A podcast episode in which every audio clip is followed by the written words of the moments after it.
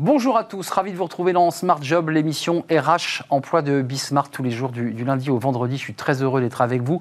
Débat, analyse, expertise tous les jours. Au programme aujourd'hui, bien dans son job avec le retour en, présentiel et une diminution du télétravail, eh bien les salariés sont pour le moins chamboulés. On va en parler avec le psychologue du, travail. Elle sera notre euh, invitée en, en, visio dans quelques instants. Le livre de Smart Job cette semaine, c'est la tradition dans Smart Job. Chaque semaine, un livre avec ce livre, Le droit à l'erreur, une étude très approfondie, éditée chez, chez Duno. Son auteur Séverine Loureiro eh bien, sera avec nous pour nous expliquer eh bien, ce qu'il a poussé à faire un travail aussi sérieux et aussi approfondi sur ce droit à l'erreur. La pause café, euh, animée aujourd'hui par euh, Eva Bensa, a dit comment sortir, euh, comment quitter Paris tout simplement, quelles sont les villes qui sont plébiscitées? On fera le point avec elle, vous voyez, il y a quelques, quelques surprises dans ce classement présenté par Cadre Emploi. Le cercle RH, c'est le débat d'actu comme chaque fin de, semaine, avec une actualité chargée, parce que c'est vrai qu'il y a eu des petites phrases, notamment de Bruno Le Maire, de Geoffroy Roux de Bézieux, le président du MEDEF, sur on ferme le robinet sur on est entrepreneur, on n'a pas besoin d'aide pour se développer. En tout cas, on reviendra sur cette reprise économique qui est là, un chômage qui baisse, une croissance en hausse. On fera le point avec nos invités dans quelques instants, sans oublier évidemment de parler de l'épineuse question du télétravail, parce que ce dossier est sur le bureau de la ministre Borne. Et puis enfin, pour terminer notre émission, fenêtre sur l'emploi, on retrouvera eh bien, une habituée de notre émission, Amélie Favre-Guittet. Euh, c'est la rentrée pour beaucoup. Et avec cette question, comment relancer un recruteur? C'est vrai que souvent on se gratte la tête, on se dit j'en vois, j'en vois pas, qu'est-ce que je fais? On en parlera avec elle, ce sera à la fin de notre émission. Mais tout de suite, bien dans son job et on parle de télétravail.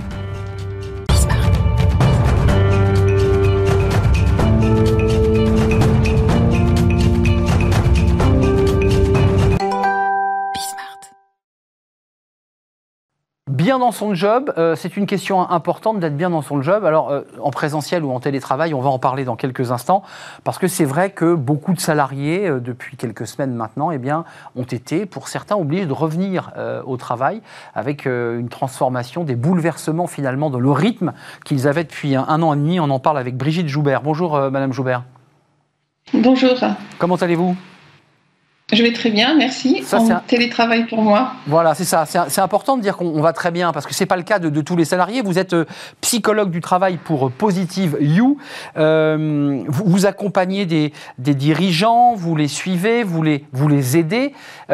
sur ce point précis du télétravail, est-ce qu'on peut considérer que les salariés avait commencé à s'habituer à ce rythme euh, hybridé pour beaucoup, euh, trois jours euh, au travail, deux jours à, la maison, et que petit à petit, quand on leur a demandé de revenir, bah, évidemment, ça les a un peu chamboulés, ou ça les chamboule, d'ailleurs, parlons au présent.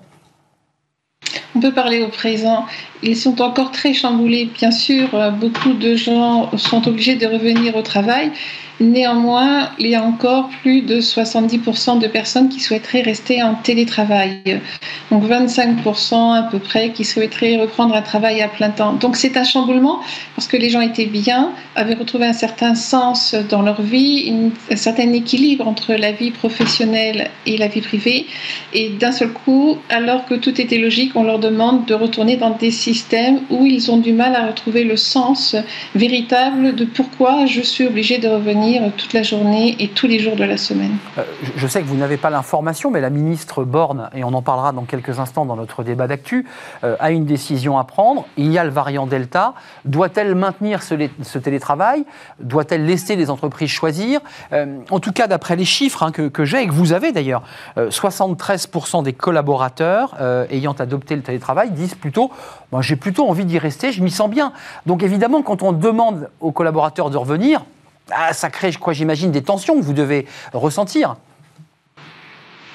Beaucoup de tensions et beaucoup de sentiments d'absurdité, de non-utilité, ce qui génère forcément en termes de qualité de vie au travail des choses désastreuses. On a beaucoup de gens en dépression, beaucoup de gens qui sont, qui proches du burn-out. On risque d'avoir une augmentation des difficultés au travail et de la santé au travail.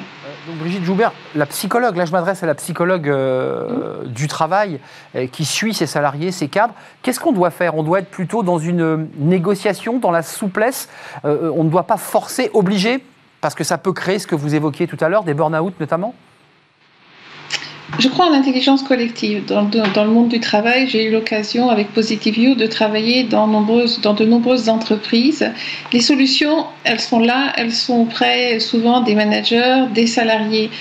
Je pense qu'il est important de, pour la rentrée de mettre en place des audits et d'aller chercher des solutions intelligentes avec les salariés en collaboration avec les employeurs pour trouver un juste milieu entre les anciennes cultures où il fallait être là tout le temps et les nouvelles cultures, peut-être en formant les gens dans des intelligences, donc travail en intelligence collective, remettre les valeurs au centre des entreprises, changer les valeurs des entreprises, revoir les hiérarchies, les organigrammes d'une autre façon.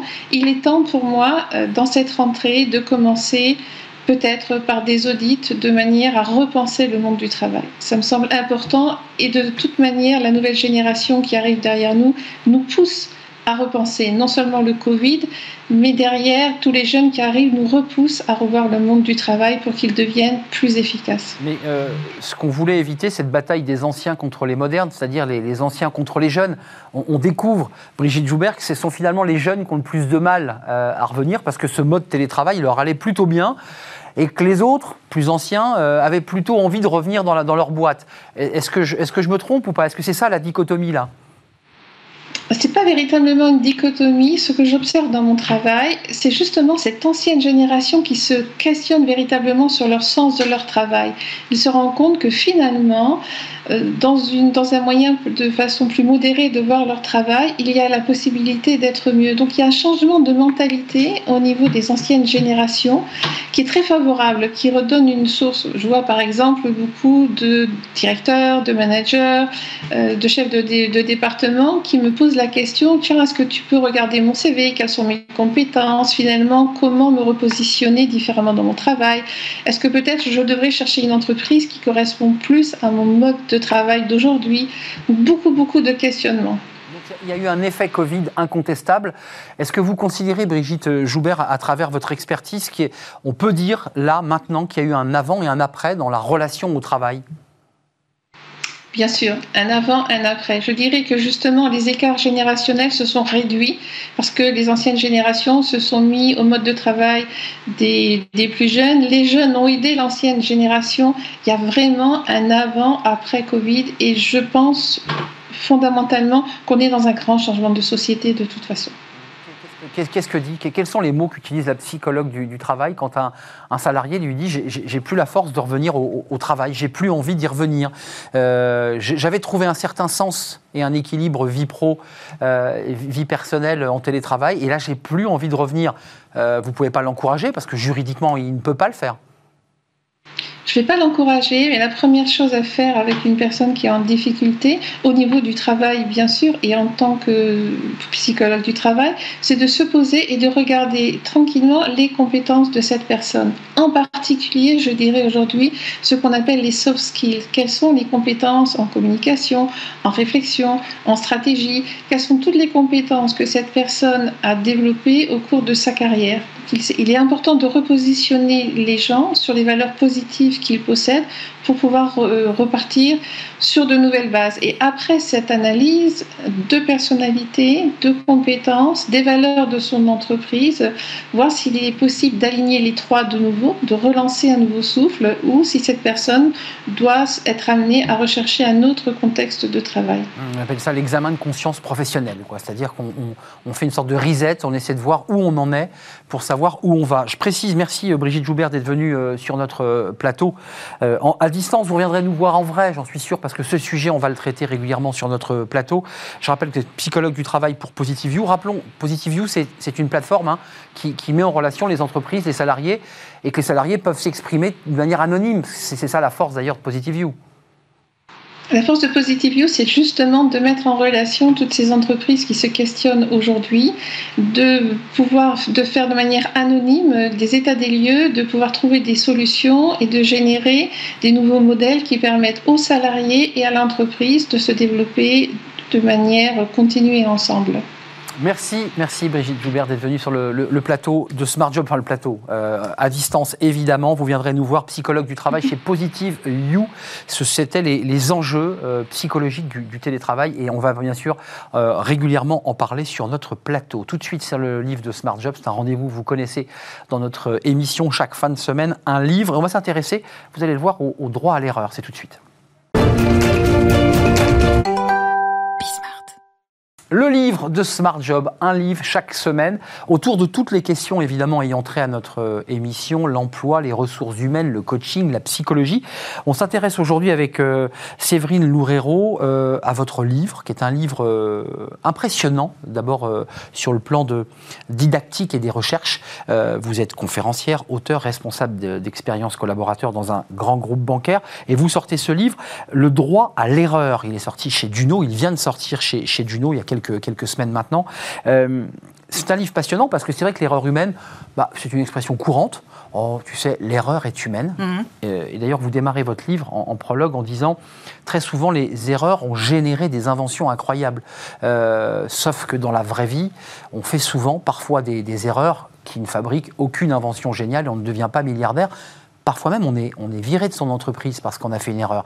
et dès le début, vous nous dites attention, l'erreur non seulement est humaine, on y a droit, et même, et vous citez les, États-Unis, on a même droit de se tromper plusieurs fois parce que c'est aussi le propre de la vie. Vous tordez le cou finalement à ce que l'on vit dans l'entreprise au quotidien. Une erreur peut nous faire virer.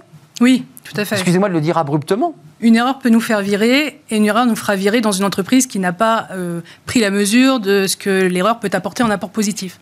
Parce qu'il y en a euh, beaucoup, des apports, pour l'entreprise, pour le manager, pour le collaborateur, évidemment. Euh, tout d'abord, pour le collaborateur, clairement, évoluer dans une entreprise qui lui permet de faire preuve d'initiative, de tester de nouvelles choses, de sortir de son, de son périmètre, euh, de, de son job euh, qui, qui, connaît bien euh, depuis des années pour aller s'épanouir et explorer de nouvelles pistes, clairement, ça va jouer pour son épanouissement. Donc, c'est un, quelque chose de, de, de, positif. Donc, on a le droit de se tromper, c'est votre thèse Ma thèse, c'est on a le droit de se tromper, et mieux, pour l'entreprise, c'est une bonne chose de se tromper parce qu'elle est source, euh, l'erreur est source d'innovation. Et de performance, j'ai Et de performance, tout à fait. Il y a des, études très sérieuses euh, sur le, la, performance dans l'entreprise qui euh, est inhérente à l'erreur parce que toutes les toutes les grandes méthodes euh, d'innovation aujourd'hui, le design thinking repose sur l'itération. Et l'itération, c'est quoi? C'est le test, c'est le retest, c'est euh, euh, l'erreur et c'est revenir en arrière et c'est une nouvelle chose. Donc, on construit sur l'erreur. Construit sur l'erreur. Pour aboutir à une solution. Tout à fait. Je voudrais, juste pour ceux qui nous regardent, parce que certains doivent se dire, mais l'erreur, c'est pas l'échec. Vous le dites d'ailleurs dans, la forme du livre, hein, euh, qui est très intéressant parce qu'il y, a un travail didactique d'écriture, puis vous avez mis des petits graphiques comme si vous aviez dessiné vous-même à la main. Je ne sais pas si c'est vous qui avez fait ces, ces iconos, donc c'est très sympa parce qu'on a l'impression que vous avez fait un pense-bête avec des tableaux très simples, faciles à lire. Il faut, quand même le dire, c'est un livre accessible. Euh, échec-erreur, c'est quoi la différence? Échec-erreur, c'est que euh, l'erreur, c'est un écart par rapport à une norme une règle. Euh, donc s'il n'y a pas de normes, pas de règles, pas, de cadre, c'est déjà plus difficile d'évaluer une erreur. Un échec, c'est euh, ne pas atteindre un objectif. Donc on peut ne pas atteindre un objectif parce suite à une erreur. Et dans ce cas-là, le cadre n'était pas défini. les deux peuvent être liés. Les deux peuvent être liés, évidemment. Mais on peut aussi ne pas atteindre un, objectif parce que l'objectif était trop ambitieux ou pas suffisamment bien dimensionné. Et là, on est dans un échec. Mais l'erreur, c'est pas l'échec. Et euh, l'erreur, c'est, c'est pas non plus la faute. Vous, vous le mentionniez au début. Euh, on peut se faire virer pour une erreur. Hum. Euh, il y a aussi. C'est un motif, en tout cas, où on peut être convoqué. Oui, on peut être convoqué. Et, et, quand il y a contentieux devant la justice, c'est souvent parce que le collaborateur, lui, va plaider le fait qu'il n'y avait pas de cadre et qu'il savait pas forcément qu'il était en train de commettre. Euh, et de bonne foi, souvent, d'ailleurs. De bonne foi, parce qu'il y a cette notion de, de, de bonne foi et de volontaire, involontaire dans ces notions d'erreur. Erreur, échec, c'est involontaire. Faute, c'est volontaire. C'est une transgression volontaire d'une norme. Hum. On a donné, on a créé une norme, on l'a fabriquée, on l'a transgressée, on ne l'a pas respectée. On est dans la faute. L'échec, c'est autre chose. Euh, vous insistez. Alors, il y a des témoignages qui sont intéressants, anonymes pour certains. Je pense à ce responsable qui, qui, accompagne un président, euh, qui est assez passionnante, euh, où, il explique que bon, le président, en fait, vérifie tout jusqu'au bout, jusque même au dernier tuyau de la plomberie quand on change les toilettes. Il est partout, ce qui fait que ce pauvre garçon bah, se retrouve, lui, dans, non plus dans la stratégie, mais dans l'opérationnel.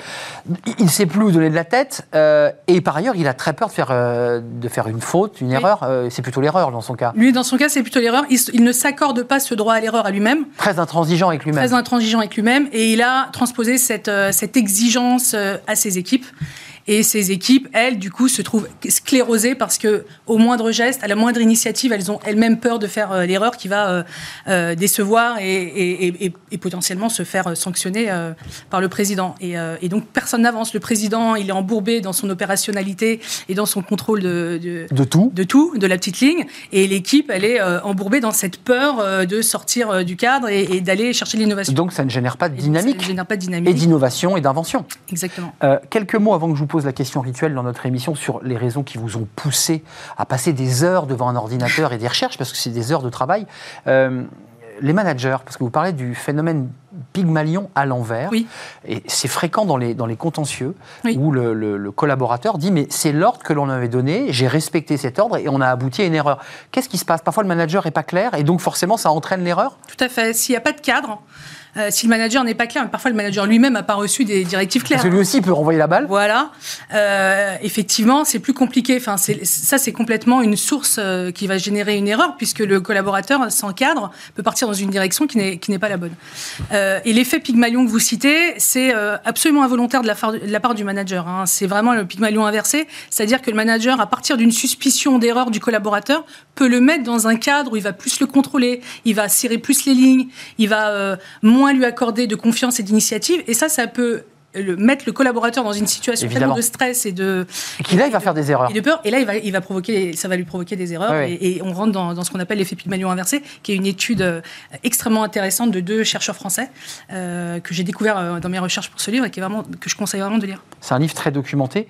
Qu'est-ce qui vous a poussé, Séverine Loureiro, à, à écrire un livre? Parce qu'on est au carrefour de, de, de, de, la, de la méthodologie, de l'organisation, mais aussi un peu de la psychologie. Mmh. C'est très subtil. Qu'est-ce qui vous a poussé à le faire? Mmh. Alors moi aussi, je suis psychologue du travail, comme votre invitée euh, précédente. Mais alors Donc euh, voilà, il y avait une, une, une, notion derrière cette, ce droit à l'erreur de, de la, psychologie euh, pour le collaborateur et, et, cette psychologie dans laquelle il, il évolue qui m'intéressait beaucoup.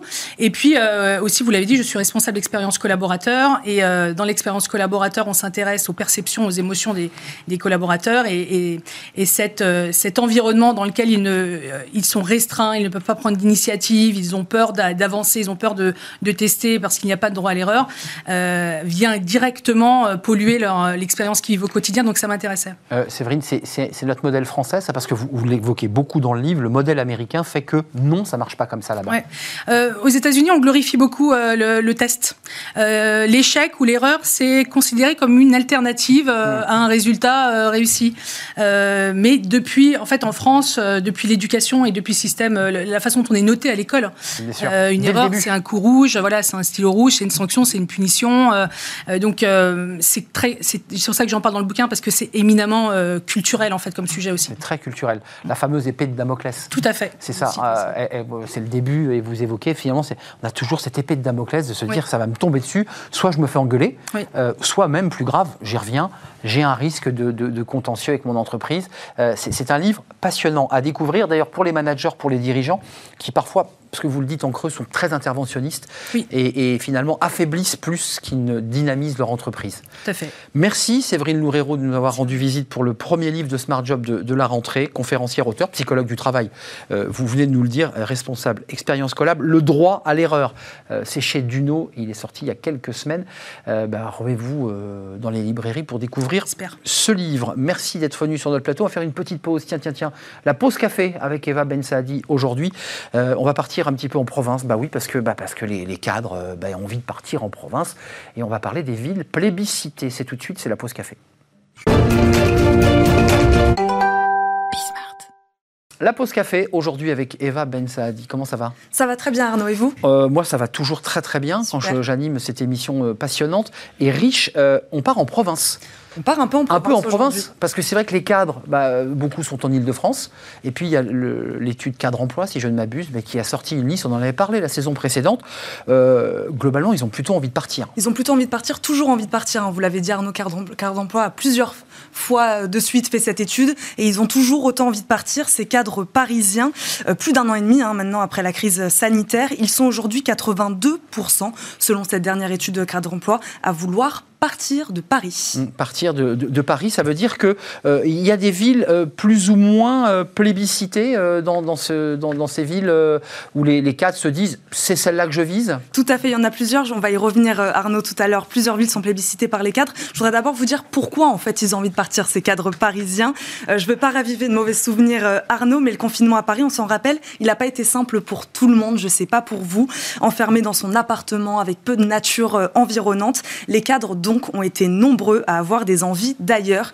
Et c'est ce qui est euh, étonnant euh, aujourd'hui, c'est qu'ils soient toujours autant dans cette optique, malgré un retour à la vie presque normale. Hein, Arnaud, les restaurants euh, sont ouverts, les mm. lieux culturels aussi. Et cela n'a pas suffi à les convaincre. Embouteillage, pollution, stress, coût de la vie, vous connaissez la vie parisienne. Tout ça auront eu raison d'eux. Tous critères confondus, ils sont tout de même 52% à se déclarer insatisfaits de leur situation actuelle. Alors, elle va changer de ville pour faire un jeu de mots, mhm. pour certains, pour beaucoup, c'est aussi changer de vie. C'est vrai Arnaud, 57% des cadres habitent aujourd'hui à Paris, surtout pour les opportunités professionnelles que la capitale offre. En 2017, selon l'INSEE, 1 745 000 emplois de cadres étaient localisés en Ile-de-France, soit 32% des emplois euh, franciliens. C'est quand même beaucoup. En province, cette proportion n'est que de 15%. Alors oui, il faudra faire des concessions, mais pour les cadres, Arnaud, se préserver de l'agitation parisienne devient crucial. Ça n'a pas de prix pour eux. Dans cette étude, toujours 75% déclarent vouloir subir moins de stress au quotidien, 65% veulent préserver au maximum leur vie personnelle et 62% cherchent à diminuer leurs charges, que ce soit le loyer ou l'alimentation. Autant de raisons qui les poussent donc à faire d'importants compromis pour quitter Paris. 55% déclarent être prêts à changer de métier carrément pour partir de la capitale et 53% sont même prêts à baisser leur salaire. Sacrifice parce que évidemment le, coût de la vie est moins élevé en, province. Évidemment. Euh, ils franchissent vraiment le cap parce que beaucoup en parlent. Est-ce qu'ils le font? Certains, certains le font, mais pas si facilement que ça. Euh, Arnaud, le passage à l'acte reste une vraie source d'angoisse pour une majorité d'entre eux. 66% ont en effet peur de ne pas trouver un emploi euh, en région et 23% redoutent que leur carrière stagne, selon toujours cette même étude cadre emploi.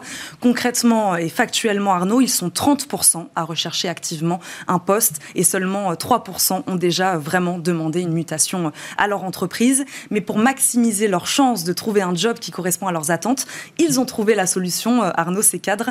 30% des interrogés envisagent donc une mobilité dans une autre métropole. Et là, on revient à la question que vous me posiez eh tout à l'heure. Où ça? Mais Qui était la question piège. Euh, mais où donc ces cadres veulent-ils aller? Mais nous y, nous y arrivons, Eva. On y arrive, Arnaud. Alors, c'est des, des, villes, pour être très sincère, qui avaient déjà été plébiscitées dans les études précédentes de cadre emploi, mais il y a quelques nouveautés pas de, pas de gros gros changements en effet Arnaud et c'est une bonne question en effet où vont-ils euh, ces, ces cadres qui sont déçus de la capitale et qui envisagent aujourd'hui une nouvelle vie? La Loire-Atlantique, la Gironde et le Rhône restent les départements les plus convoités Arnaud. Mmh. Les bassins d'emploi des grandes villes comme Nantes, Bordeaux et Lyon sont plus attractifs. En effet, le climat et le cadre de vie comptent aussi. Les cadres franciliens euh, aimeraient pouvoir respirer l'air marin de la côte ouest ou randonner dans les Alpes sans avoir à prendre le train ou faire des heures de voiture, mais la distance avec la capitale doit rester raisonnable. Si ces trois villes sont si plébiscitées, c'est qu'elles sont reliées à Paris en moins de trois heures eh par TGV.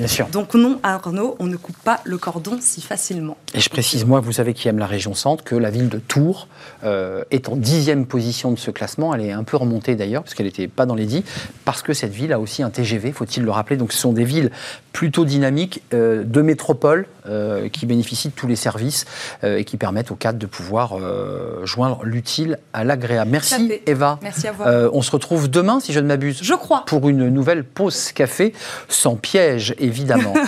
on fait une courte pause. on se retrouve juste après. C'est le cercle RH, notre débat d'actualité. Il y a beaucoup de choses évidemment. La phrase, la petite phrase de Bruno Le Maire sur la fin du quoi qu'il en coûte, la réponse de Geoffroy Roux de Bézieux sur les aides qu'on doit arrêter car l'entrepreneur est là évidemment pour créer de la richesse. Presse. et puis on parlera aussi de, de, ce débat un peu épineux qui est sur le bureau de la ministre Borne, le télétravail, les télétravailleurs. Est-ce que les salariés vont rester en télétravail? Faut-il les faire revenir à 100% en présentiel? Le dossier n'est pas clos. On en parle juste après cette courte pause.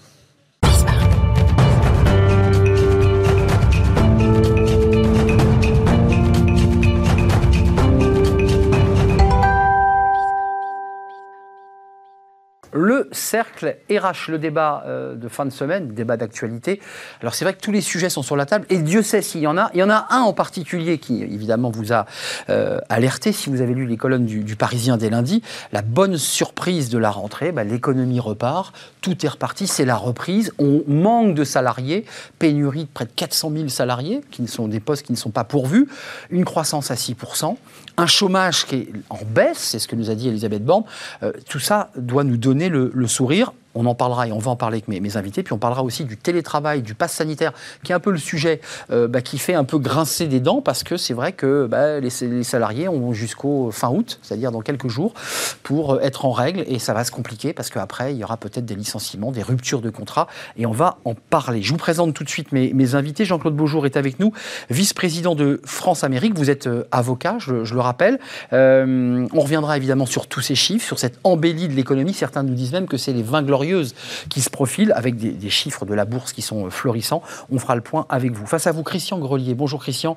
Vous êtes venu euh, à la fin de la, saison euh, pour parler notamment de votre livre que je présente, qui est un livre passionnant, qui est préfacé par Martin Bouygues, Management, le retour du bon sens, les bonnes pratiques pour obtenir enfin des équipes engagées et conquérantes avec des managers bah, qui vont avoir un peu de boulot évidemment dans les semaines à venir. Et puis Cyril de Kéral. Bonjour Cyril. Bonjour. PDG de Powell Software et membre des ODC, vice-président des ODC. Et j'ai lu attentivement, justement sur cette question du télétravail, mm. euh, votre tribune dans les échos. Je rappelle que les EDC avaient, ont un stand aujourd'hui à la REF, euh, à Longchamp, à l'occasion de ces universités d'été du, MEDEF. Oui. Euh, et vous avez un stand et quelques idées à développer sur ce plateau dans, quelques instants.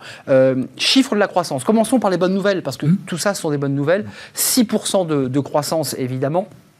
Alors, ce n'est pas la croissance chinoise, hein, c'est bien le chiffre de la croissance française. Euh, on a un chiffre euh, développé par Elisabeth Borne, d'ailleurs, euh, à, l'université du MEDEF, évoquant 240 000 emplois créés de personnes qui n'avaient pas d'activité, aucune activité, c'est-à-dire des demandeurs d'emploi catégorie A. ça, c'est d'excellentes nouvelles. Une bourse florissante et une pénurie de salariés par ailleurs. près de 400 000 postes ne sont pas pourvus. qui veut prendre la parole? C'est quand même la situation dans laquelle on est, Jean-Claude Beaujour, est incroyable. Euh, on, nous dit que c'est presque les 20 glorieuses, qu'on va avoir une, relance de l'économie incroyable. On ne peut que se réjouir, parce que vous savez, très souvent, euh, l'attente des chiffres du chômage, c'est toujours un moment euh, dramatique pour le ministre du Travail, le Premier ministre et le Président de la République. Donc, bah, elle les donne plus hein, maintenant. nous, sommes, nous, sommes, nous sommes véritablement très heureux de ce chiffre.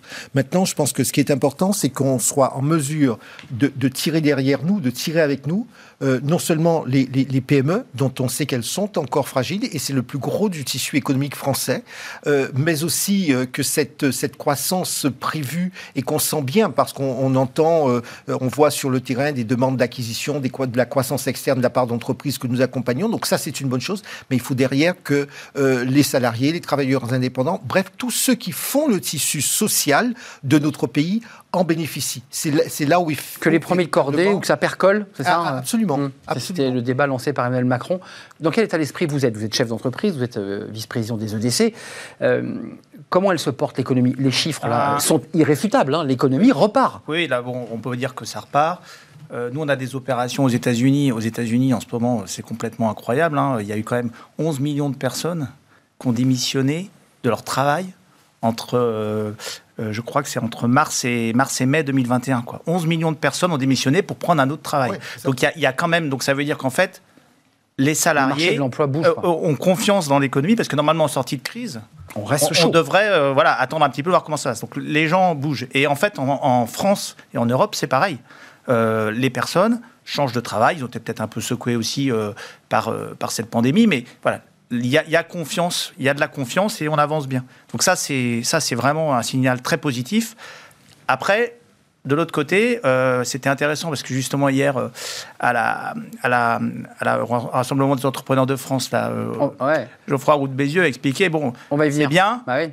Il y a, il y a, euh, il y a euh, le taux de chômage qui baisse, mais en fait, le taux d'emploi est quand même pas là où on devrait être. Mmh. Il est en dessous des 8%, hein, le, le, taux de chômage, il est voilà, sous la barre voilà. de 8, Mais le taux d'emploi, on est à 67% en France aujourd'hui. Donc, c'est les, les, travailleurs euh, actifs euh, sur la. Enfin, c'est le nombre de personnes qui travaillent sur, la, sur la, la, masse des travailleurs qui ont le droit, qui, des personnes qui, sont, qui peuvent être actifs. Donc, c'est 67% en France et 76% euh, en Allemagne. Donc, on a, on a besoin de peut-être faire quelque chose pour qu'il y ait moins de gens au chômage et plus euh, en emploi. On va, on va, venir évidemment sur cet échange très, très intéressant entre le ministre euh, Le Maire et, et le patron du MEDEF sur euh, on ferme le robinet et le patron oui. du MEDEF lui répondant évidemment ben, nous, entrepreneurs, on n'est pas là, euh, on n'a pas créé notre boîte pour être aidé par des fonds publics et des aides publiques, on va repartir, tout le monde se remet au travail. C'était un échange qui a eu lieu hier. Euh, dans quel état d'esprit vous êtes? Justement, à l'aune de ce qui a été dit, hein, on Moi, sort d'une crise Covid. Ce qui a été dit, ce que je trouve intéressant, c'est que ce n'est pas simplement un effet ponctuel. Hein. Je vais prendre deux secteurs que, sur lesquels j'interviens plus particulièrement, qui est l'immobilier. L'immobilier, cette année, il va y avoir un million de transactions dans l'ancien. Ouais. Et dans le neuf, il y a une, activité aussi qui est, qui est très dynamique. Dans l'immobilier, aujourd'hui, les, les, réservations qui sont signées, c'est des logements qui seront livrés dans deux ans. Donc, c'est le chiffre d'affaires dans deux ans, des emplois dans deux ans. Donc, on voit bien que c'est quelque chose qui, qui, est, qui va laisser, euh, qui va générer des emplois sur la durée. Le deuxième secteur, c'est le digital. Le digital. Qui cartonne. Qui cartonne. Euh, cette semaine, euh, tous les, les, les, opérateurs télécoms vont annoncer leurs résultats. Bouygues Télécom, c'est 14% de croissance. Et c'est des abonnés qui arrivent en plus. Et ça ne va pas s'arrêter puisque tout le monde a pris goût à, à ces. À Mais sans faire de mauvais esprit, euh, est-ce que l'économie, comme ça, a besoin On dit souvent, vous savez, après une bonne guerre, l'économie repart. On nous, a, on nous, a, dit qu'on était en guerre. Est-ce qu'on a besoin de la crise? Ça, c'est les bonnes nouvelles. Ah, Pour les entreprises, les mauvaises nouvelles, c'est que le mercato des talents, vous en avez parlé, mmh. va commencer. Hein, dans le challenge de cette semaine, il y a une, une, une enquête d'Aris Interactive qui montre que la moitié des collaborateurs ont envie de changer de job. C'est deux fois plus qu'en 2019. Donc ça va être un peu challengeant pour, pour, pour les entreprises. Et l'autre euh, chiffre qui m'a aussi euh, intéressé, c'est qu'il y a un, France, un, un, collaborateur sur quatre qui veut monter sa boîte. Et il y a un million d'entreprises de, de, ouais. qui ont été créées ces 12 derniers mois. Euh, donc c'est une volonté aussi d'aller sur euh, sur cette dynamique. Échapper euh, au management parfois un peu, un peu à l'ancienne, il faut le dire, et, et puis retrouver un peu de liberté. Les enjeux pour les entreprises, c'est de sortir de, de ce, cette gestion de la résilience. Hein, on a passé 18 mois euh, à, Pas simple. passer, passer cette, cette, crise inédite pour redonner un peu des, un esprit conquérant aux équipes. C'est ce qu'attendent les équipes. Et le, le baromètre Edelman, que vous avez aussi lu, euh, montre que les, les, les, Français ont plus confiance aux entreprises qu'aux politiques. C'est vrai. Donc c'est un véritable enjeu. Jamais d'ailleurs l'entreprise n'a été Jamais. aussi haute dans, dans, la confiance des Français. Et, et, puis là aussi, ça a été dit au, au REF, hein, c'est qu'il faut peut-être revisiter aussi les, la, la, la politique de, de, rémunération, pas simplement que ces salaires, les primes, euh, peut-être euh, mm. encourager également toute la partie actionnariat salarial. Hein, c'est en France, euh, on est un des pays les plus en avance. Mm. Il faut, je pense. C'est ce qu'a dit Geoffroy Roux Bézieux. Oui, je... Restons sur l'idée de fermer le robinet, excusez-moi, puisqu'on arrive à un moment de rupture. On nous dit les chiffres sont parfaits, on manque de salariés, l'économie repart. Le ministre de l'économie hier, euh, face au président du Medef, dit J'entends bien votre message et on va évidemment fermer le robinet. On fera du sectoriel et du territorial, c'est-à-dire dans des secteurs qui en ont encore besoin, on aidera. Dans des secteurs et des régions, on aidera. Puis on n'aidera plus. C'est une c'est logique. C'est le bon sens et puis c'est souhaitable. Il ne serait pas normal qu'on traite toutes les entreprises de tous les secteurs de la même façon. Je pense que dans une crise ou après une guerre, quelle que soit, euh, euh, il y a toujours des opportunités qui naissent des périodes d'instabilité. Je crois que c'est l'occasion pour nous de, euh, et c'est une bonne chose que l'entreprise soit aussi mise en avant par, euh, par nos, nos, concitoyens, c'est qu'effectivement on revoit un peu, on revisite notre façon de, notre rapport à l'entreprise, notre rapport au travail, euh, ça va peut-être nous donner des occasions, des opportunités de repenser le travail. On le verra sur les deux autres sujets. On est dedans. De repenser le travail, de repenser le rapport à l'autre, de repenser le rapport à l'entreprise. Bref, tout ceci est une bonne chose. La seule chose qu'il faudra, c'est comment on fait euh, effectivement quels sont les choix qu'on va opérer en fonction des secteurs, euh, comment on fait. Et, il reste encore des salariés au chômage partiel. Ah, absolument, c'est pour hein. ça. Et quand on a parlé de la, de la, de la pénurie des talents, euh, c'est toute notre difficulté en France, savoir former les bonnes personnes pour les emplois disponibles et pas avoir une mmh. flopée de gens qui ont peut-être de très belles formations mmh. mais qui ne débouchent pas sur un emploi direct. Et, et c'est là où le, le, le, le, challenge. Il y a une offre, pas toujours la demande qui correspond, parce oui. qu'il y a les talents, il y a aussi la main d'œuvre dont on va avoir besoin. Excusez-moi de vous la poser abruptement. Vous avez un stand à la REF, euh, porte euh, à l'hippodrome de Longchamp. Vous avez entendu cette petite phrase aussi de Geoffroy de Route-Bézieux Parce que certains disent, la relance, la relance, il faut augmenter maintenant les salaires. Et il a répondu, oui, mais attention au risque inflationniste. Euh, il n'y est pas hostile. Qu'est-ce qu'on fait? Parce que c'est vrai que cette relance va donner envie aux salariés d'aller pousser la porte de leur DRH pour dire écoutez, nous aussi, on voudrait profiter des fruits de cette réussite. Bah, de toute façon, on est dans un monde quand même euh, euh, assez ouvert. Et euh, tout à l'heure, on, on l'expliquait bien aussi qu'en fait, finalement, bah, aujourd'hui, les gens aspirent à autre chose, ils aspirent à, avoir de la mobilité. La mobilité, elle est possible. Donc après, derrière, le monde étant ouvert, bah, il faudra payer les gens au juste prix pour, pour qu'ils viennent dans son entreprise. Non, mais Donc le, en fait, le risque, c'est que chaque salarié et les millions de salariés qui seront, qui vont remonter les manches, parce que c'est un peu ce que dit le ministre de l'économie. Voilà, on sort de cette crise qui a été terrible, on remonte les manches on repart au travail et on crée de la richesse. Il faut que les salariés en profitent. oui, il faut qu'ils en profitent, mais il y a une chose qu'ils ont dit aussi. À la fois euh, Bruno Le Maire et à la fois Geoffroy Roux de Bézieux, il faut travailler plus.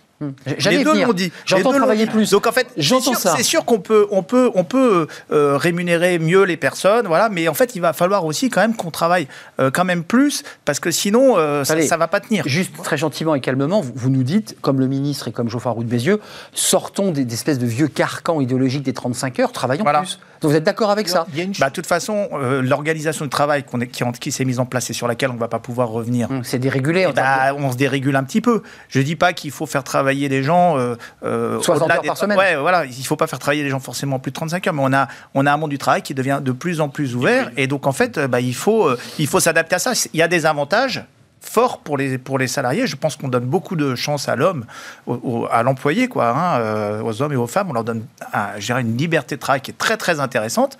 Mais bon, voilà, évidemment, il va falloir aussi. Une contrepartie. Euh, voilà. Mais, il, y a aussi un, il y a aussi un changement culturel que je vois chez nos clients ou dans, dans un certain nombre de dirigeants expliquent bien, bien à leurs salariés.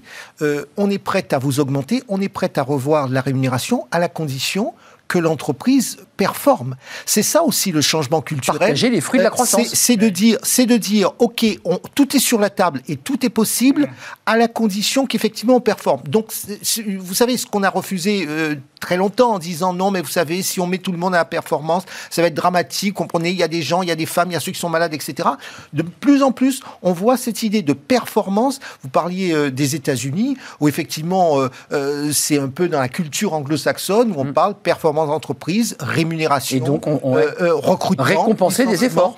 Ce sont, ce sont des idées qui à la mode française, mais font, euh, s'installent petit à petit. J'ai envie de dire, c'est l'une des conséquences un petit peu de, de cette, euh, cette crise du coronavirus. je pense que cette tension sur le marché va encourager les entreprises à aller dans ce sens-là. Avec un risque inflationniste, parce qu'il y a quand même l'idée, il évoquait un exemple très concret, je pense notamment là, au nettoyage, au, secteur, où 80 à 85 de l'activité vient des salaires. Mmh. et, donc, dès que vous augmentez trop fort les salaires, euh, mais attention, il y a des entreprises... Il n'y a, plus de marge, excusez-moi, enfin, il faut le dire... Oui, mais attention, il y a des entreprises, je pense que là aussi, il faudra que chacun regarde, euh, ouvre les choses très clairement. Il y a des entreprises pour lesquelles les prix sont, sont tirés à la baisse. Je pense notamment dans le secteur de la sécurité. Euh, même dans la commande publique, où on prête... Toujours le moins disant. Ça, ça n'est pas acceptable. Ça n'est acceptable ni pour le client, ni pour nous, ni pour chacun de, des partenaires. Donc je pense que là, il, faut quand même qu'on réfléchisse à la manière de se, de se comporter ou d'acheter des prestations, y compris lorsque c'est l'État lui-même qui achète des prestations à des prix qui ne sont pas acceptables. Qui ne se prive pas je défends, je dis bien, dans ce secteur, il y a un risque, il hmm. faut regarder ça très C'est vrai, ce secteur, le secteur de la propreté, un certain nombre de secteurs où, souvent l'État va au moins 10 ans. On va faire la bascule, c'est intéressant parce que euh, il y, y, a deux autres sujets. Je mets de côté la dette on, la gardera pour un débat suivant. Mais, c'est ce que tout le monde la met de côté. Mais tout le monde de côté. non, il faudra qu'on faut pas la mettre de côté. Ça il y a 400 milliards à rembourser. Oui, Non, mais, c'était vraiment. On nous dit c'est pas grave, les taux sont bas, on peut continuer à accélérer. Hier, c'était très intéressant. Bruno Le Maire a été très applaudi hein, par les chefs d'entreprise, vraiment beaucoup applaudi pour euh, sa gestion de la crise et euh, l'engagement qu'il a eu. Eh oui, le soutien de euh, l'État. Moi, je dirais le bémol de tout ça, c'est que cette, cette, vision qu'il a donnée, elle était bonne, mais le bémol de tout ça, c'est qu'on remet encore la dette à sous le tapis encore à plus tard. Et on le dit clairement, on verra ça plus tard, on sait comment on va faire, mais bon, je ne sais pas comment on fera, mais on, après on sait, bah, on est à 120% du PIB. Ouais, 120%. De ces jours. Euh, donc euh, ça, c'est quand même euh, vraiment quelque chose qu'il faut, qu'il faut. Vous craignez des hausses d'impôts, pour le dire simplement, parce qu'il y a ce débat qui est quand même sous-jacent de se dire, pour rembourser une dette, on sait comment on fait, on réduit la dépense publique, puis on augmente les impôts. Bah, pour l'instant, en tout cas pour les entreprises, c'est pas la, c'est pas la trajectoire. Bah, en fait, on est en train d'harmoniser au niveau européen l'impôt. Et donc en fait aujourd'hui, l'IS, est en train de baisser. Quand même, bien baisser. Baisser. Ça hein. sera peut-être pas sur l'IS qu'on jouera, euh, ça, ça jouera sur d'autres impôts, ou ça jouera sur un désengagement euh, de l'État sur un certain nombre de sujets. Mais il va bien falloir, et je partage complètement votre avis, il va bien falloir La parler payer de la payer de cette dette. Moi, Mm. moi, je l'idée. Non, mais je voulais pas euh, noircir ce débat Non, formidable non, avec une reprise incroyable. Non, je, je rigole, mais je, je souris même. Mais quand même, il faut en parler de cette dette Ouais, un Vous peu. savez que c'est une, bonne chose d'en parler, je vais vous dire pourquoi. On a trop dit qu'on ne veut pas en parler parce que ça n'est pas très important. Ça donne à, à nos concitoyens, à nos, nos auditeurs le sentiment Qu'on rase gratis que- qu'on qu'on rase gratis. Mmh. Et puis surtout, ils se disent, bon, bah, tous ces leaders d'opinion, ils nous disent qu'il n'y a pas de problème. Et puis demain, on dira autrement et on, on vous dira, vous, moi, chacun, Mmh, il faut payer. vous mentez. Et puis on- surtout, on dira, vous nous avez menti. Mmh. Moi, je préfère dire la vérité. Mmh. Je pense qu'à un moment donné, il faudra payer parce que pour moi, lorsque j'emprunte, lorsque je vis à crédit, Ah oui. à un moment donné, il faut que je Et c'est paye. pour- c'est- Mais- ouais. Un tout petit mot, Christian Grelier, parce que je veux pas qu'on se quitte. Il nous reste du temps, mais sans parler de cette question du télétravail qui, qui avec votre tribune, euh, qui montre une forme de dérégulation de la- du travail. Euh, la, la dette, on- il faut en parler quand même, parce que dans toutes ces bonnes nouvelles, il y a 400 milliards, il y a 120% Bien sûr. de notre PIB, qui, est- qui est évidemment une dette. Elle est là quand même. L'Europe nous regarde. Non, mais tout ça, c'est- de toute façon, la dette, il faudra la rembourser, mais on la remboursera d'autant mieux que l'activité aura, reprise et, et aura dégagé euh, de, de- de la marge. On va la suivre, cette Hein, dette. c'est- C'est pas du tout la même chose qu'en 2008. Ou 2008, C'est vrai. Une crise euh, incroyable. Euh, et, et- Gérée et- différemment, hein, sur le gérée plan de la stratégie. Et il y a eu des années pour s'en remettre, Oui. hein, dans tous les domaines, y compris Oui. les domaines que j'ai cités, qui, qui étaient gravement atteints. Clairement. Là, il n'y a pas eu de, Hum. de dépression. Donc, il va falloir rembourser cette dette, mais on sera dans un, un cycle. Alors, ce sera les 30 glorieuses ou les 20 glorieuses, je ne sais pas, mais il y aura un peu de gras Oui, c'est vrai guillemets, que pour, pour un crédit est d'autant plus facile à rembourser qu'on a, qu'on a des moyens. Donc, Voilà. euh, donc c'est certain que si on a une bonne croissance, euh, ça sera plus facile. Euh, je je fais la, la transition, euh, Christian Grelier, sur cette question du, du- du télétravail. On l'a évoqué tout à l'heure. Mm. Vous faites une tribune, vous allez y revenir. Mm. La ministre Borne consulte. Alors, elle n'a pas encore tranché, à moins que vous ayez des informations que je n'ai pas. Elle n'a pas tranché entre du 100% présentiel, entre l'hybride, qui est la, la formule actuelle, euh, ou un télétravail euh, un peu dérégulé au gré des entreprises et de leurs besoins. Euh, Qu'est-ce qu'on fait là, dans le contexte dans lequel on est Un delta, des risques de nouvelles contaminations? On reste comme on est et on invente le monde de demain? Non, mais je pense qu'il ne faut pas que ce soit Isabelle Borne qui décide de, du télétravail de la, mas- de la manière qui sera faite dans toutes les entreprises. Il y a des contextes complè- complètement différents. Si je prends deux domaines d'activité, le BTP, le télétravail n'est pas un sujet, Impossible. impossible. Et il y a d'autres sujets, ou les, les services, ou le, Mm. center, où là, il y a besoin. Je pense qu'il faut laisser un peu plus d'initiative aux entreprises et aux partenaires sociaux pour adapter euh, dans leur contexte, dans leur contexte d'activité, dans leur contexte territorial. Hein, le contexte sanitaire territorial d'une région sera peut-être pas le même. C'est secteur et territoire. Je, je rappelle que dans le- la sortie du premier confinement, il y a des entreprises qui ont été au-delà de l'argumentation. Hein, il y a des entreprises qui prenaient la température des collaborateurs, etc. Parce qu'il y a eu un accord de, de- de- de- entre l'entreprise et, et- et les partenaires sociaux. Je pense qu'il faut redonner la main un peu plus. Mais je, je pense Cyril que ce que- votre tribune, c'est quoi votre, la philosophie de votre tribune? C'est laissez-nous aussi un peu nous débrouiller. Voilà, et je pense que c'est je pense que le gouvernement va dans cette direction d'après ce que j'ai euh, compris. Donc en fait ça c'est bien. Je pense qu'ils vont nous laisser, euh, ils vont laisser euh, les partenaires sociaux Ouais. et, et puis les entreprises s'organiser euh, en fonction de, de- de ce qui est possible. Mais il faut savoir que c'est même pas nous les entreprises qui décidons, parce qu'en fait finalement en réalité bah, les salariés on a fait découvrir pendant un an et demi Ah oui. une façon de travailler différente. Ils veulent plus revenir. Comment voulez-vous que je dise, moi, euh, à mes salariés qui ont 30 ans de moyenne d'âge, et que je leur dise maintenant, ça y est, la pandémie est derrière nous, On rentre. on rentre, et vous venez tous au bureau 5 jours sur 5. Vous avez le droit de le De- faire. hein. de- oui, bien sûr, de, de, 9h à 18h. Et euh, voilà, et je vous rappelle, les horaires sont écrits dans le règlement, vous devez suivre ces horaires. Aujourd'hui, c'est, euh, ce serait absurde de proposer vous ça. ne pouvez pas le faire? Si, on peut le faire aujourd'hui. Mais pourquoi vous ne le faites pas? Parce que, Bah, vous, bah, perdez, parce que- vous perdez vos forces vives. Ben, forcément. Donc en fait, aujourd'hui, euh, il faut laisser euh, ces discussions se, se faire. Clairement, le télétravail a été aussi une bonne chose, une bonne chose pour les employés. Et une bonne chose pour les entreprises En parce qu'en fait, on a, c'est bien, on a hein. vu qu'on a vu qu'on avait eu de la, du gain de performance, ça c'est sûr. Maintenant derrière, il y a quand même des vrais sujets. Et le sujet euh, principal de tous les chefs d'entreprise aujourd'hui, c'est comment, dans ce monde de travail hybride, je conserve ma culture, Mais oui. Comment je conserve euh, le- On- l'engagement de mes collectif. employés, comment je- j'assure la communication. Et nous, enfin, moi je vois aux EDC, on a 3000, euh, 3200 chefs d'entreprise dans l'ensemble de la France.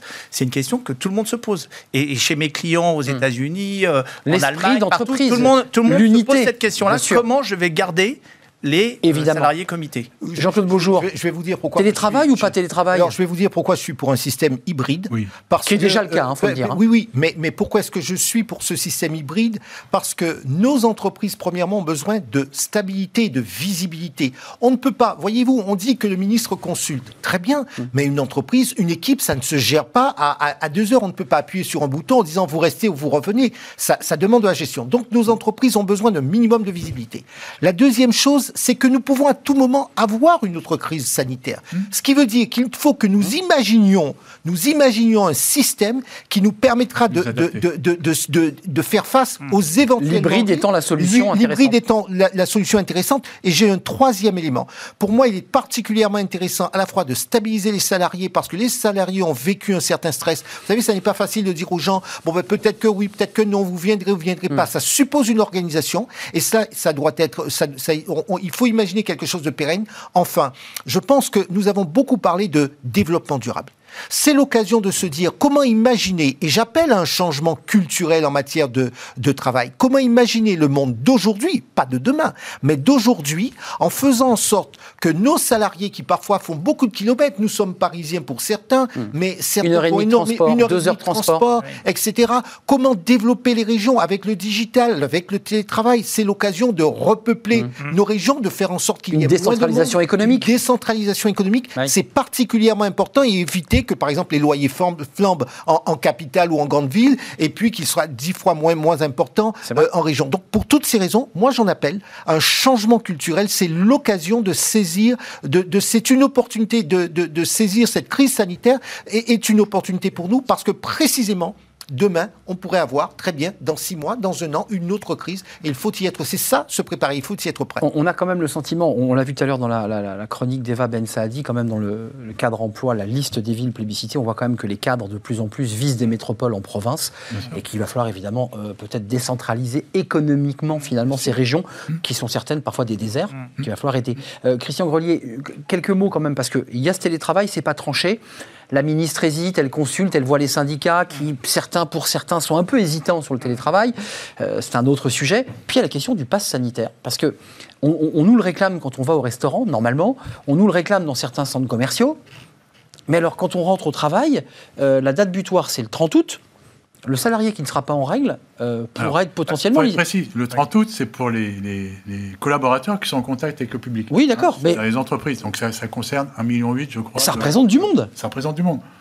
Je trouve ça à peu près logique que, que les collaborateurs qui, hmm. sont en contact avec le public soient. Euh, il y avait un recours au Conseil d'État des pompiers, vous avez vu, qui a été retoqué. enfin, les pompiers disaient, ben, nous, on ne veut pas se faire vacciner. Il y avait 642 pompiers, ils ont été retoqués. Enfin, c'est pareil pour les gendarmes, la police, vous êtes d'accord hmm. euh, Non, mais ce que je veux dire par là, c'est pourquoi ne pas mettre un pass sanitaire aussi dans l'entreprise? Pour l'instant, c'est pas d'actualité. Hein. J'ai entendu, Non, mais je, vous vois euh, pas lire. J'ai entendu récemment Jean Castex qui a dit c'est pas d'actualité. Non, on est d'accord. De question qu'on étende le, le, pass aux entreprises. Je pense que là aussi, il faut redonner la main aux entreprises. Oui. Parce que ça pose, ça, pose, ça pose, des problèmes de droit très opérationnels. Euh, je veux dire, violation, violation du secret médical. Dans l'entreprise, seul le médecin du travail peut avoir accès au dossier, mais n'a pas le droit de diffuser les informations médicales. Un restaurateur qui me regarde mon passe sanitaire. Il ne faut pas oublier que sur les questions de santé, on ne peut pas, on ne peut pas employer quelqu'un ou, ou, la licencier pour des questions de santé. Or, c'est bien concrètement ce qui risque de se passer. En tout état de cause, on va suspendre le contrat de travail.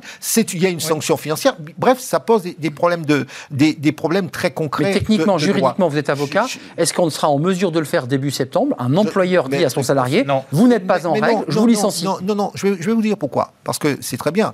Mais, et, nous avons un département droit social au, cabinet, beaucoup d'entreprises nous interrogent. Forcément. Je vais vous dire, avant, même si c'est une mesure qui, qui, qui, venait être imposée par le gouvernement par un, moyen réglementaire ou une annonce strictement politique, euh, celui qui va aller euh, faire euh, hmm. une, engager une procédure de prud'homme, euh, en l'état des textes, il, gagne. il, le risque, c'est qui, enfin le risque en tout état de cause, il risque, pour moi, il a de fortes chances de l'emporter. Donc ça n'est pas possible. C'est la raison pour laquelle nous nous sommes, nous, nous recommandons à un certain nombre de, de, nos clients de continuer à discuter, à, à, faire de la pédagogie au, au, sein de l'entreprise. Mmh. Et c'est la raison pour laquelle j'insiste quand je parlais de changement culturel dans le rapport, euh, dans, dans, dans le monde du travail, c'est aussi un changement culturel entre employeurs et le patron, et, le responsable. C'est particulièrement important parce qu'on voit là toute la limite de la loi. Il y a un risque sanitaire euh, euh, qu'on comprend, et, et, et, nous sommes attentifs à ce risque sanitaire. En même temps, il y a des règles de droit qui s'imposent. Où est l'équilibre? Comment trouver l'équilibre?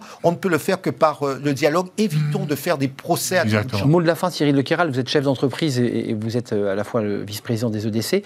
Vous avez ce problème? Vous êtes dans une discussion avec votre service RH, avec des gens qui, vos collaborateurs, quatre, qui vous disent là, j'ai un ou deux salariés qui sont dans une posture où ils ne veulent pas se vacciner. Est-ce que c'est une situation que vous vivez? Non.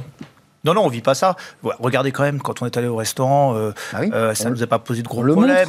Dans l'entreprise, c'est pareil. Maintenant, aujourd'hui, on, on, on, on, vit quand même avec la pandémie, donc on sait qu'on doit. En toute transparence, etc. Il y en a qui portent le masque, etc. Mais globalement, en fait, ce qu'on veut tous, c'est aussi avancer et retrouver un peu notre liberté. Donc, en fait, on est tous prêts à faire un petit peu des sacrifices aussi. Euh, voilà, présenter son. voilà, à la REF hier, bah, fallait présenter son passe sanitaire. Ça pose des problèmes à personne. Ce que je voulais dire, c'est qu'il faut s'habituer à vivre avec la pandémie. Voilà la fin de la pandémie à la fin de Non, mais je, vous pose la question. Les EDC, vous êtes 3200 membres, euh, donc 3200 chefs d'entreprise, ça représente beaucoup de salariés en bout de chaîne. Hmm. Euh, entreprise et, dirigeants chrétiens, est-ce qu'on se sépare d'un collaborateur parce qu'il ne vous a pas fourni le 1er septembre un document donnant les deux vaccins? C'est ça ma question. C'est pas, pour l'instant, c'est pas comme ça que ça va se passer, puisqu'en fait, euh, d'abord, il y ça, met en place à partir du 1er septembre, après, il y aura une, période de tolérance. tolérance. Après, derrière, on peut laisser la personne le temps de, aussi de, de, se vacciner ou de se mettre en règle en prenant des congés d'RTT. Et après, derrière, hmm. euh, on peut aussi l'affecter sur d'autres postes temporairement. C'est exact. Euh, voilà. Si on ne trouve pas. voilà. ça, ne règle pas, ça ne règle pas le problème parce qu'il faut pouvoir affecter sur d'autres S'il n'y a pas de poste. Euh, euh, il faut pouvoir affecter lorsqu'on sait que le. Mais vous êtes mieux placé que nous pour savoir. Ce sont, c'est un tissu de PME, voire de petites entreprises. Ah donc c'est compliqué. Et c'est vraiment, c'est vraiment. Je, je, je, je, reviens vraiment à mon, mon idée première, c'est que de dire, au fond, on a décrit un processus réglementaire et juridique. Maintenant, le, le vrai sujet, c'est comment arriver à faire comprendre euh, à nos concitoyens qui sont salariés que nous avons, un, une situation qui ne va pas s'arrêter. Euh, le, on va pas nous annoncer tout d'un coup le, virus a disparu et, très bien, on recommence comme avant. Donc ça, il va falloir, il va falloir qu'on se prépare à d'éventuelles d'autres crises sanitaires qui pourraient arriver. On a entendu parler d'Ebola qui traîne ici ou là. Bref, il faut imaginer un système où on va redonner la confiance. Et là-dessus, je pense que là où il y a un, effort à faire, euh, pour le coup, c'est le, bémol du gouvernement, mais il y a aussi, c'est pas complètement de sa faute, c'est que la parole publique a été discréditée lors de cette crise. Donc il faut redonner la confiance sur ces sujets-là. Ça sera le mot de la fin. Euh, confiance et transparence. Merci Jean-Claude Beaujour, vice-président de France-Amérique. On a parlé des États-Unis notamment à travers vous. Euh, Christian Grelier, euh, vous êtes fondateur de Money Time Conseil, je ne l'avais pas dit, et auteur de ce livre passionnant, Management, le retour du bon sens. voilà, parce que les managers doivent aussi s'adapter à ces nouvelles configurations. Et puis notre invité de Kéral, votre prénom m'échappe. Cyril. Cyril, vice-président des EDC, avec cette tribune à lire dans Les Échos, justement sur la liberté à donner aux chefs d'entreprise de choisir euh, bah, la, bonne, voilà, le bon niveau. Merci euh, d'avoir répondu à notre invitation. L'émission est presque finie, ces fenêtres sur l'emploi. On est un petit peu en retard, évidemment, dans tous les débats d'actualité. nous débordons. On retrouve Amélie Favre-Guittet qui va nous expliquer bah, est-ce qu'il faut ou pas relancer un recruteur? Tiens, c'est, on hésite à la rentrée, on se dit tiens, j'avais envoyé une lettre, est-ce que je le relance? Comment je le relance? Elle nous en parle.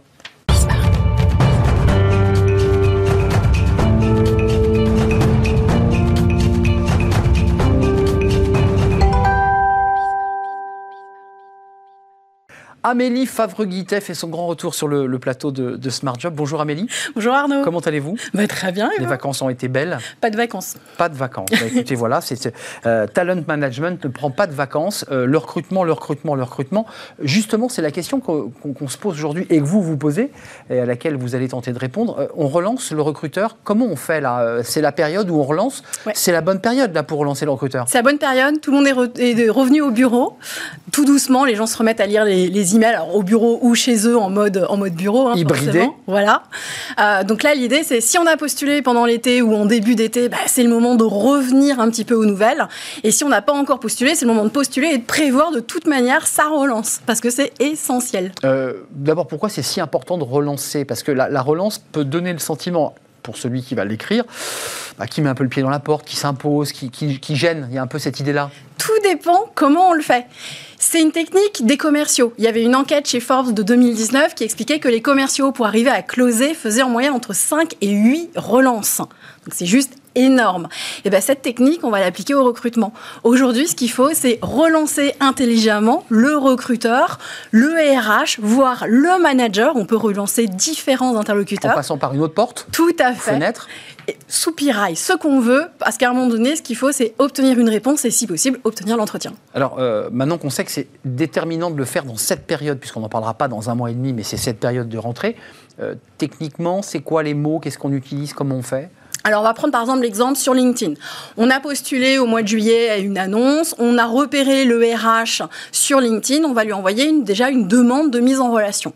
Donc, on va écrire un joli petit message simplement en disant qu'on est intéressé par l'entreprise et qu'on souhaite échanger avec cette personne. Donc, il faut effectivement qu'il accepte, qu'il nous accepte. Tout à fait. On imagine que le RH. Je fais une parenthèse, la mauvaise nouvelle, c'est qu'on met, met trois semaines à accepter.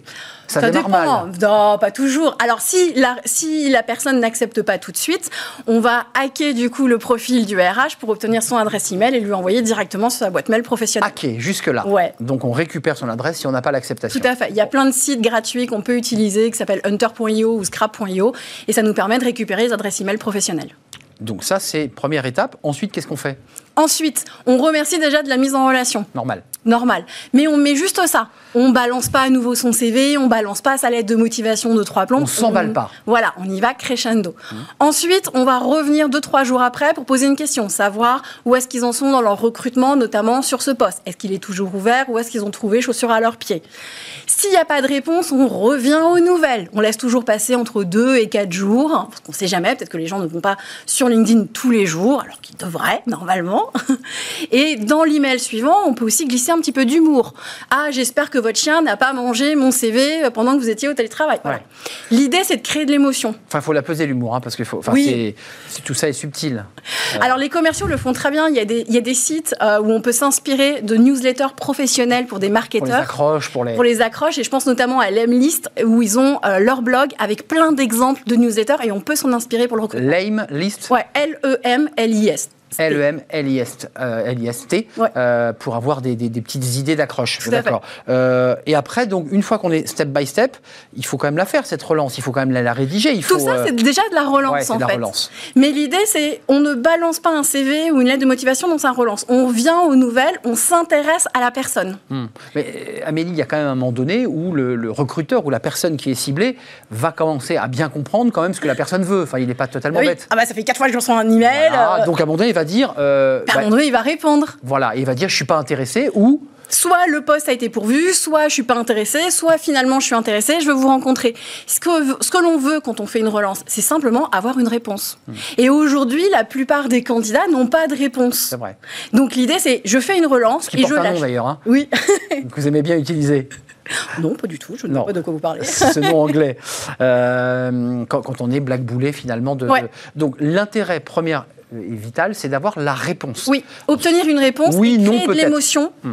En fait, à travers la relance, comme on va utiliser certains mots, on va toujours être positif, on va se projeter dans le poste, on va se projeter avec l'entreprise. Et l'idée, c'est de leur donner envie de nous rencontrer. On va se mettre en position d'offreur de compétences, d'offreur de services. On n'est pas un demandeur, on n'est pas là pour quémander un job. Euh, question très, très pratique, on était sur euh, LinkedIn, euh, très bien, avec les étapes, ne pas aller trop vite. On fait la même chose par mail. On fait la même chose par mail. Tout à fait. Est-ce qu'on peut se permettre, là c'est plus compliqué, de, tenter la ligne directe Bien sûr ah oui, Le téléphone hmm. bah, Si jamais on a le numéro de téléphone, on y va. Euh, que ce soit le matin, le midi, le soir, on tente à différents créneaux pour essayer d'avoir l'interlocuteur en direct. Si on n'a pas le numéro de téléphone, un coup de Google, les entreprises sont très bien référencées dans Google, on arrive à trouver le numéro de téléphone du standard. Hmm. Et au besoin, il y a des petites applis euh, presque légales qui permettent de choper même le portable. Mmh, Amélie est une véritable hackeuse, hein, on le découvre au, fur et à mesure de ses émissions. Euh, c'est intéressant, sauf que c'est pas pour euh, à chaque fois challenger, euh, mais le, chef d'entreprise ou le DRH voit quand même ce numéro 0613 qui s'est quand même affiché plus de 20 fois sur son téléphone. Donc à un moment donné. En 20 fois, on va pas aller jusqu'à la vingtaine. Ouais. Mais 5 fois par, par jour, c'est. Oui, oui, oui, non. L'idée, c'est de faire peut-être deux fois dans la semaine,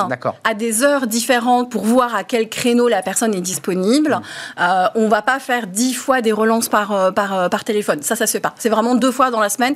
L'idée, c'est d'alterner du téléphone, de l'email, de LinkedIn, euh, Hmm. pour essayer de capter son attention, de, comme j'ai toujours, créer du lien et surtout de se différencier. Aujourd'hui, il y a de la concurrence, encore plus avec du télétravail. La concurrence, elle est internationale.